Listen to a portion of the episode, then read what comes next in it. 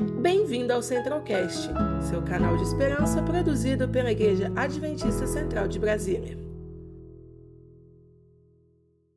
Olha ela aí! E aí, Sara? Bom dia! Bom dia, bom dia. Sara, eu te lembro vestida de, acho que Caleb, uma parada assim. Caleb?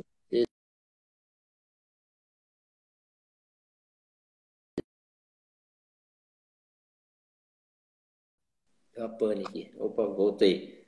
Tava tocando meu alarme. Bom, Ah, tá. Eu pensava que era com a minha internet. Eu já ia falar, vixe! muito bem, Sara. Nós queremos saber de você um pouco. Quem é você, de onde você é, o que você faz dessa vida. E, e depois nós vamos orar e começar com a, com a reflexão sobre o capítulo é, do livro Os Ungidos, capítulo 33. Vamos lá. Você frequenta. O meu nome é Sara Sampaio. Tá bom aí o som? Tá tudo certo? Ok. Perfeito. O meu nome é Sara Sampaio, eu tenho 21 anos, eu moro em Brasília, sou da Igreja de São Sebastião e eu também estudo aqui, trabalho aqui na Coportagem, inclusive, tudo aqui em Brasília mesmo. E é isso, essa sou eu. Legal, Sara. Legal, legal. São Sebastião. Nossa, Isso. a igreja está funcionando aí em São Sebastião, tranquilo e tal. Tá intercalado, né? Todos os, ah, por causa das questões da pandemia, a nossa igreja é cheia de idosos, mas já tá voltando ao normal. A gente também está passando por uma reforma na nossa igreja da Central, mas todas as igrejas estão funcionando normalmente todos os dias da semana. Graças a Deus. Olha, aqui, eu estou, eu também, eu frequento a central aí de Brasília, mas eu estou por um tempo aqui em São Paulo, né? Aqui na terra do Ditadória, aí o negócio aqui é mais tenso, o povo tá na pira. Mas que bom que São Sebastião aí tá um pouquinho melhor a situação. Vamos lá. Olha aqui, ó, tem um pessoal falando que você, aqui, ó, Sa- excelente, Sara, a comportagem é benção. É muita bênção. Show, é uma experiência sem igual. Eu participei de comportagem nos idos de mil, não, mil não, nove, dois mil, nos anos, no ano 2000. E no ano 2000, para mim foi muito significativo. Eu consegui, eu, eu digo que eu amadureci dois anos em dois meses, né? porque são, foram dois meses bem intensos. Mas, Sarita, fica tranquila que logo, logo eu volto para Brasília. Em fevereiro eu tô de volta. O pessoal tá reclamando que eu, tô afastado por dois Já tá de férias há dois meses. Não, eu tenho que ter férias, né? Todo mundo, ninguém é de ferro. É, Mas mal sabem eles que eu tô trabalhando é home office, minha filha. Tem essa diferença. Desse jeito. Tá descansando, então tá carregando pedra. Exatamente.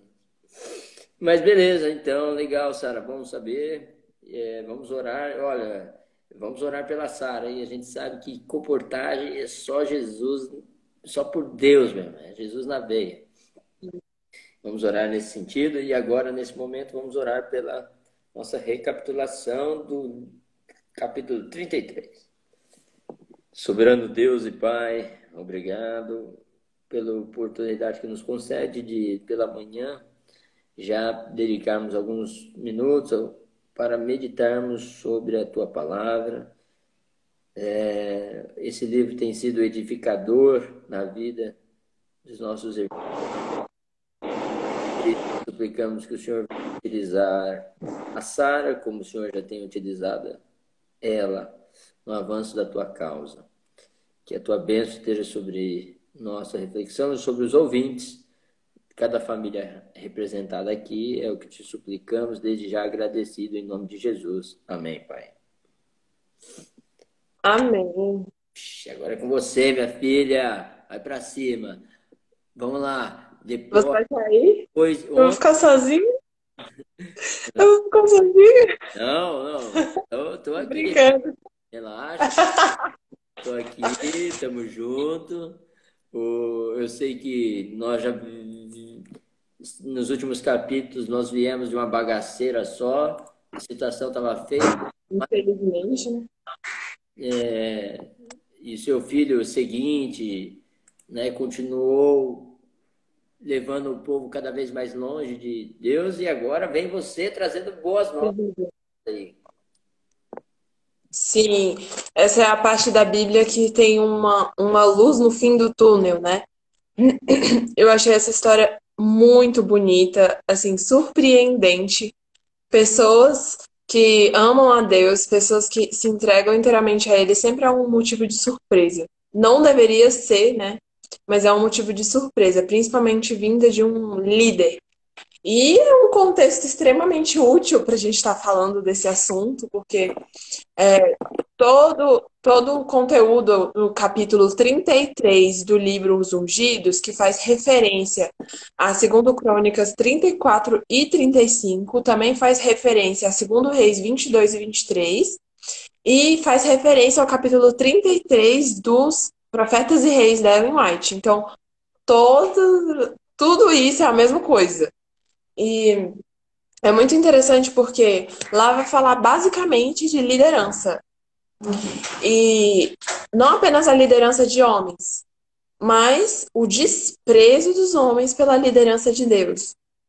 O desprezo dos homens pela consideração de que Deus também é um líder, um líder do seu povo.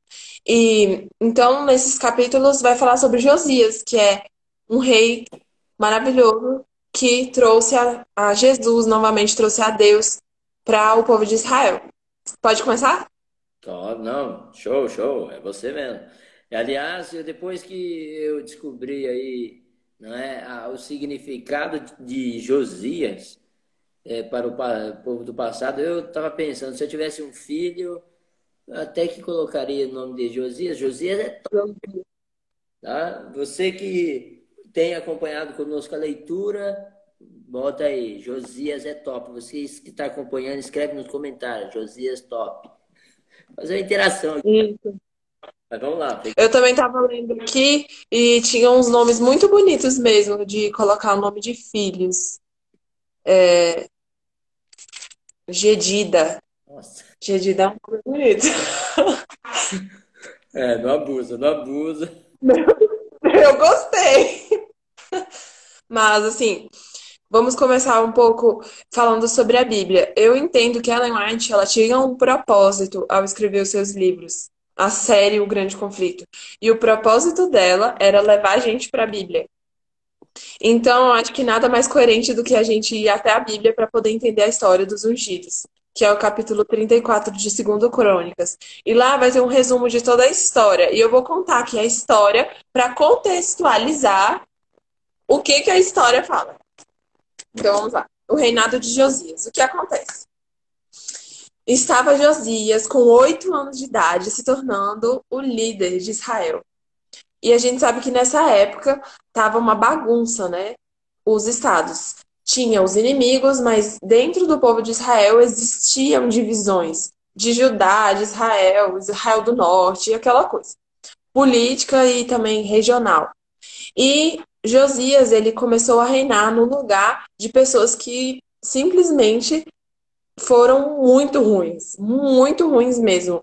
Tipo, no sentido de os anteriores reis matarem os seus próprios filhos em altares de adoração, porque eles eram tão fissurados nas religiões idólatras deles que eles perderam o senso de vida, de valorização da vida, da própria vida dos filhos e sacrificaram. Então, assim, chegaram nesse nível. E o povo, ele tinha perdido todo aquele senso da lei de Deus, dos dez mandamentos, de amar o próximo, de organização, de valorização do dinheiro, de respeito à liderança. Eles tinham perdido isso, não tinha mais isso. Então isso era muito sério, porque de geração em geração, num lugar onde não tem a escrita, a literatura, a mídia, como um intensificador de sabedoria, de conhecimento, você acredita naquilo que te falam. Então, se fulano me disse, então isso é a verdade. Por quê? Porque naquela época ninguém saía escrevendo livros, comercializando livros, vendendo livros de porta em porta. Não, tinha isso. as pessoas tinham papiros e era muito raro. E ficava assim no templo, sabe? Aquelas coisas. Então a Bíblia, ela era lida no público, né? Era um momento especial do público. E, não, e assim, quando vem um rei desse, um rei que é bagunçado, um rei que não tem senso, ele não lia a Bíblia e até os propósitos da Bíblia se perdiam. Então, olha só a gravidade de um povo que se chama povo de Deus, não tem acesso à Bíblia, que é a única forma que Deus se comunicava com o seu povo. Então, isso era um desastre, era um desastre tremendo, né? E Josias, ele, novo, com oito anos de idade, ele se deu conta disso. Parece, né? Aqui não é falado nesses capítulos e também. Não sei se tem algum conhecimento sobre Josias além desse capítulo, mas Josias era um menino íntegro, era um menino inteligente, era um menino sábio, um menino que estudava, que gostava de Deus. Ele era um menino que amava a Deus. Porque aos 16 anos, ele começou a visitar todas as cidades do governo dele como um ótimo líder e ele começou a destruir os templos idólatras. E assim, tinha um templo até da época de Salomão, que o nome da deusa era Aserá.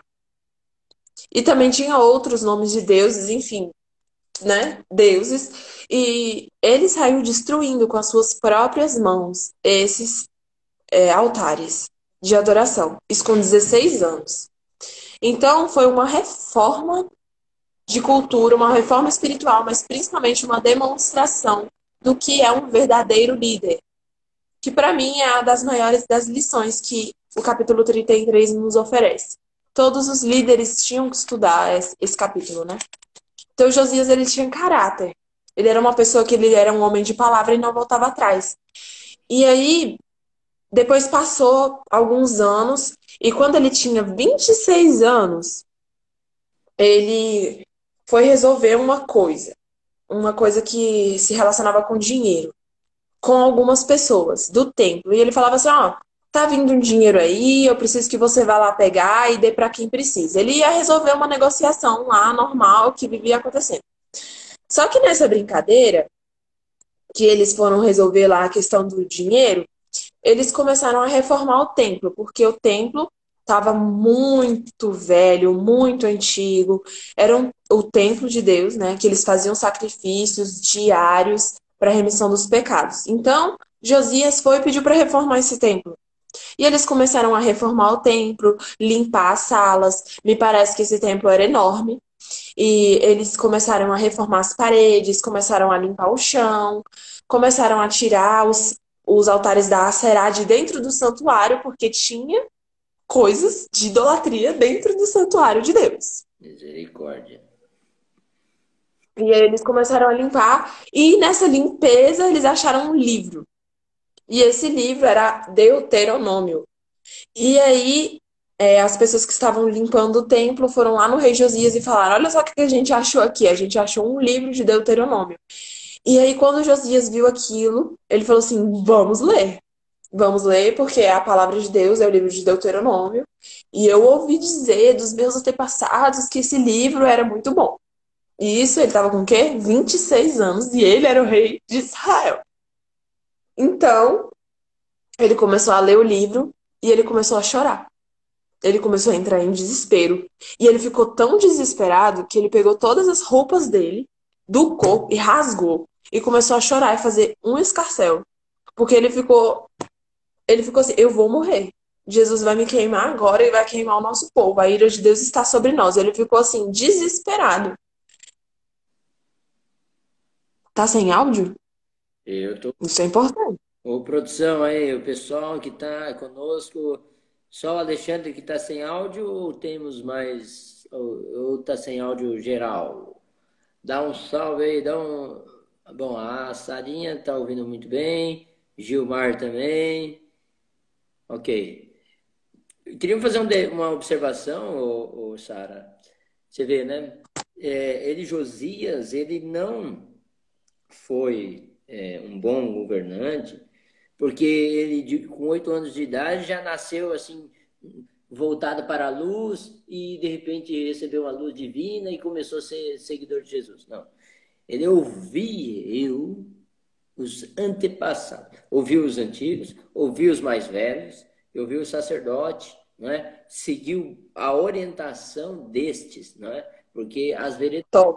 É, eu até ouvi uma frase esses dias, nesses dias agora, acho que ontem, que, ou anteontem, que dizia bem assim: o nosso maior tesouro de uma nação não são as crianças. As crianças são o nosso futuro.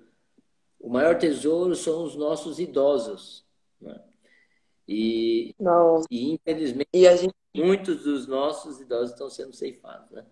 Mas eh, a gente, de fato, tem que olhar para as veredas antigas, entender qual é o bom caminho, andar por ela e certamente acharemos descanso para a nossa alma, como diz Jeremias. Mas que bom, né? De, é, que Josias ele passou então a ouvir, é, a ter acesso ao livro da lei, né? Deuteronômio e tal. E e o que aconteceu? Ele começou a entrar em desespero, ele começou a chorar, por quê? Porque ele percebeu que simplesmente o país, o estado que ele estava governando, é claro que não era um país, mas enfim, de que que ele estava governando, estava afastado de Deus. E ele, como líder, tinha um senso incrível de liderança. Ele pensou: eu sou responsável por isso.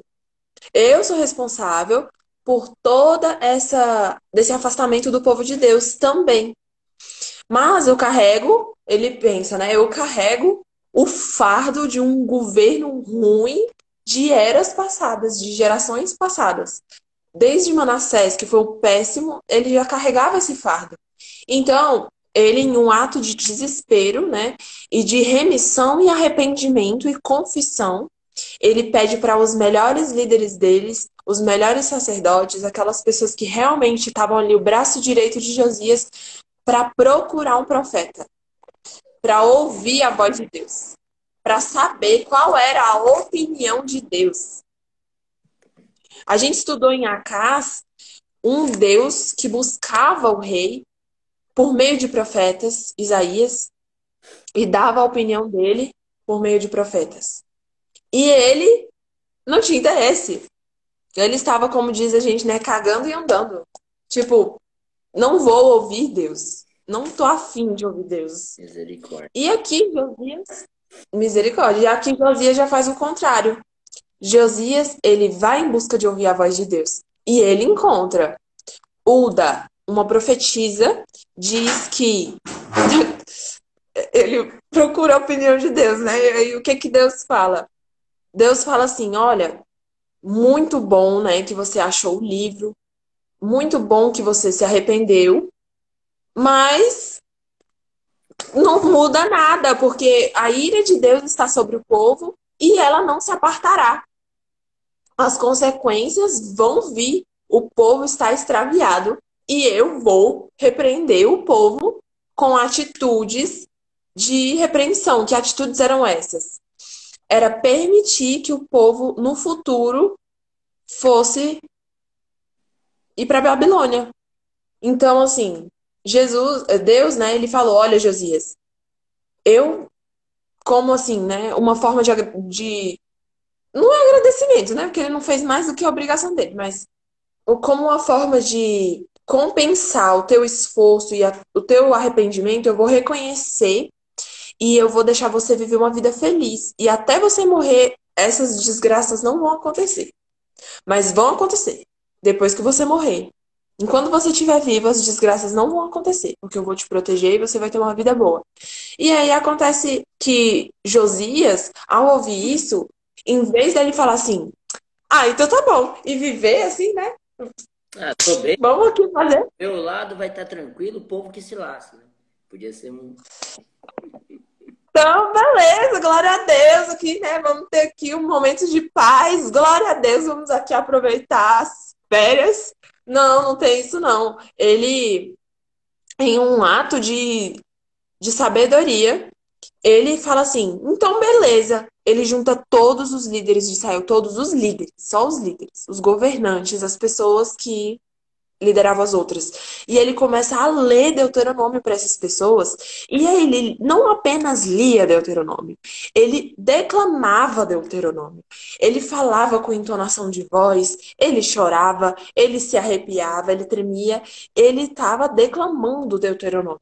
E aquilo dali mexeu com todos os líderes de Israel e convenceu todos os líderes a ter o mesmo sentimento que Josias tinha. E agora as pessoas mais importantes do povo de Israel compartilhavam do mesmo sentimento, que era um sentimento de arrependimento, confissão. Era um sentimento de contrição. Então, para mim foi fantástico uma pessoa usar o seu poder e a sua autoridade como rei, ainda tão jovem, com 26 anos, para motivar pessoas a se arrependerem e a buscarem a Deus. Ouvindo a palavra de Deus, Josias começou então a sua maior das reformas. Tudo bem que ele tinha visitado todas as cidades, quebrado os, os templos né, de adoração, mas agora ele começou a fazer isso e fez um limpa mesmo, a ponto de caçar até as sepulturas, as sepulturas de gente que já morreu. Ele buscava sepulturas dos sacerdotes idólatras, pegava aqueles ossos dos mortos, queimava em cinzas para poder profanar os altares que não eram do Senhor. E literalmente a Bíblia fala que eram altares de demônios. Com certeza. O povo de Israel fazendo altar de demônio em floresta. Então ele fez o limpa, tirou tudo e restaurou a Páscoa. A Páscoa era. Pode falar. Ele erigiu né, um novo altar, né?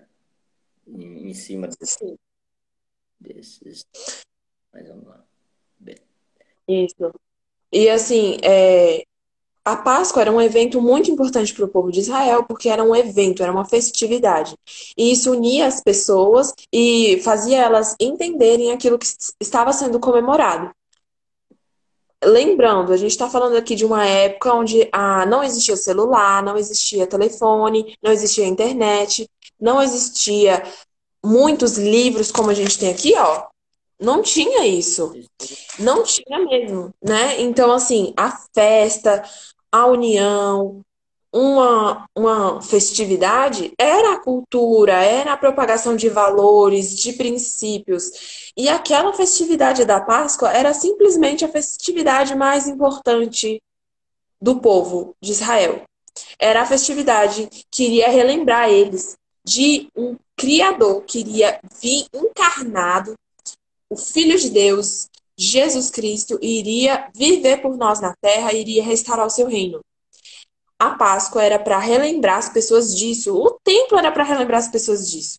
E aí Josias, ele vai restaurar a Páscoa e a Bíblia conta que eles fizeram tudo, tudo o que era para fazer faziam um sacrifício direitinho, usavam um animal direitinho, porque tinha um animal específico. Eles faziam tudo direitinho no templo, usavam as roupas direitinho, a hora direitinho.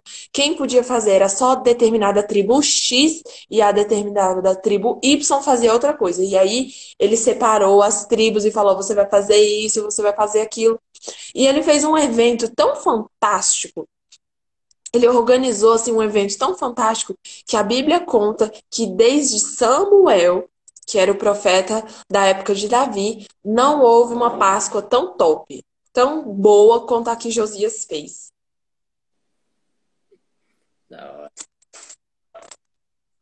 É uma coisa muito bonita, né? Uma missão e tanto, né? Restaurar os valores perdidos né? de uma nação que estava numa palhaçada é, e que havia juízo sobre eles, né?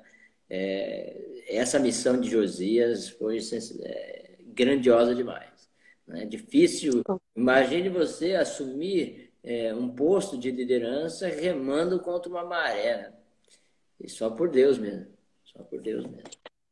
E assim, é exatamente isso que está acontecendo agora. E o interessante é que Josias, em todas essas comemorações, em todas essas atitudes durante o seu reino, ele também tinha guerras. Ele também tinha guerras. Mas o interessante é que ele reformou, ele fez uma aliança com Deus. E ele fez com que todo mundo falasse junto com ele: Nós iremos servir ao Senhor. Nós iremos guardar a lei do Senhor. Então, assim, foi um momento fantástico, foi um momento de reconciliação. Foi realmente as bodas do casamento com Jesus, né? Então é muito legal essa renovação de votos que o povo de Israel fez com Deus. E aí, no final, a gente vê que apesar de Josias ser um excelente líder, ser um líder assim fantástico, ele não era perfeito. Então a gente vê aqui na Bíblia, em algumas partes, é, falando que Josias ele tinha né, esse senso de eu vou fazer uma coisa e eu vou até o final. Ele tinha essa determinação. E aí ele se determinou que ia entrar em uma batalha contra o Egito. E o próprio líder do Egito falou assim: olha, não vem, não vem para essa batalha, porque você não tem nada a ver com ela. Eu não estou indo guerrear contra o seu povo, eu estou indo guerrear e ajudar outro país para resolver outro problema. Então, por favor, não vem aqui. Só que Josias decidiu que ele ia ir, ele foi e acabou que ele morreu na batalha. Ele foi bem ousado, né? Assim, foi, é isso que a Bíblia fala, ela fala sobre essa questão que o rei, ele falou, olha, eu tô indo por Deus, não venha batalhar comigo, mas ele foi desobediente, falando assim, né? E ele acabou falecendo. Mas disse sim que foi uma morte tão triste, tão triste, que foi um luto geral, as pessoas choraram, foi muito triste. Foi assim um luto tremendo de um líder que assim se sentiram como se um pai tivesse morrido. E assim acaba a história, assim acaba o capítulo e fica o recado, né? O quão importante é a Bíblia na nossa vida hoje, para a gente ler e ouvir ela, se arrepender e buscar ouvir a voz de Deus, assim como Josias fez. O quão importante é a gente manter os valores, princípios de cultura da Bíblia, como a Páscoa, como a comunhão com Deus diária, como comer o pão e, o, e tomar do vinho durante a Santa Ceia, o quão importante isso é na vida de um cristão. E por fim, a gente também tem aí outra reflexão que é como ser um líder decente, né? Um, um presidente que busca a Deus e ganha o coração do povo. Então, essas são aí né? Uma reflexão. Lições preciosas, né? Especialmente é, aqui no capítulo 33 também fala, né, que de fato foi um pranto em Judá e Jerusalém é, nesse luto por Josias e na sequência na sequência vem Jeremias. Jeremias também, a gente, se você leu, tem um, me lembro se é o capítulo 16, que fala assim, ó, Ponde-vos à margem do caminho, perguntai pelas veredas antigas, andai por ele e achareis descanso para a vossa alma. Mas o povo disse assim: Nós não andaremos. Esse negócio de antiga é ultrapassado, nós somos modernos, nós somos, eh, nós somos da nova era, e da era que se lasca, que se, se ferra direto, né? E aí todos aqueles que se põem em rebeldia contra as veredas antigas, que são veredas de paz, de, eh, de alegria, de amor, de, promovidas pelo Altíssimo, só se lascam. Né? Então, por isso que quando eu ouvi esta frase de que a maior riqueza de uma nação são os idosos, são os, é, e não são as crianças, né? as crianças são o futuro, a gente percebe a importância né, de a gente ouvir os velhos. Mais velhos. Tudo que nós passamos e mais um pouco. Tem uma... E cumprir, né? Não adianta só ouvir as histórias, também fazer né, o que eles falam. É, exatamente. Ouvir pelo ouvido e sair pelo outro não significa não ouviu nada, né? Praticamente. Mas legal, Sarinha, que legal, você já em tenra idade, né? eu diria jovem, jovem de tudo, já está aí firme, num bom caminho, está antenada, está sintonizada e está propagando e espalhando as boas novas. Né? Amém. Difícil, Glória a Deus. Difícil era no passado ter acesso a, a qualquer material escrito, né? Tanto que, de... Nossa. Tanto que depois que ele achou o Josias né? ficou boquiaberto, pranteou, é, e hoje nós temos tão fácil acesso que talvez a gente não dê o devido valor a esse tão essa benção que está em nossas mãos, né?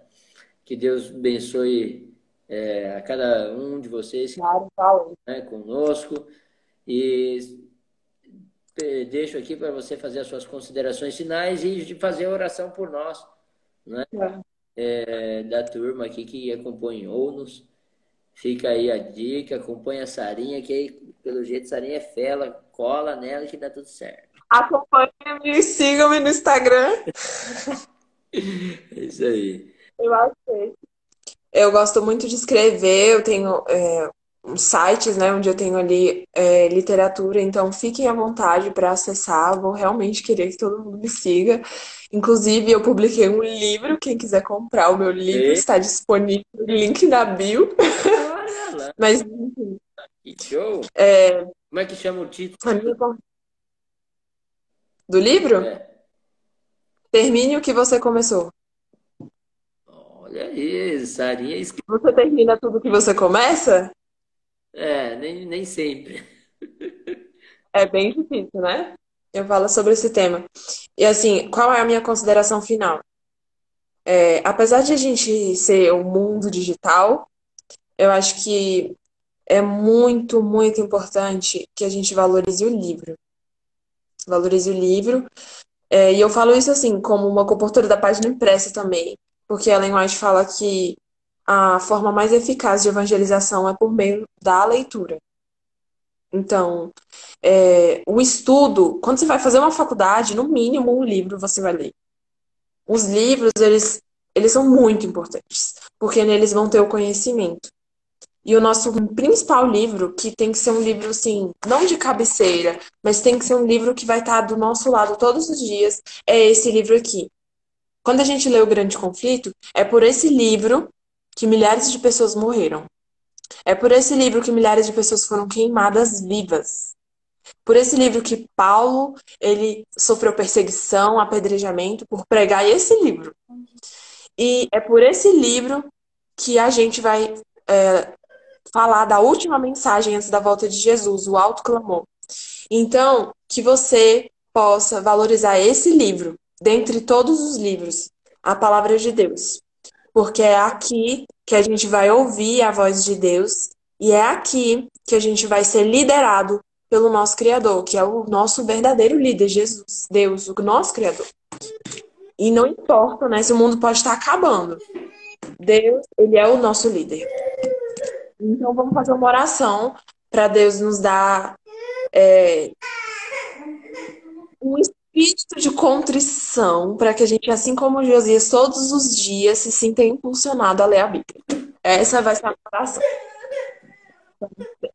Tudo bem, Oremos. muito bem.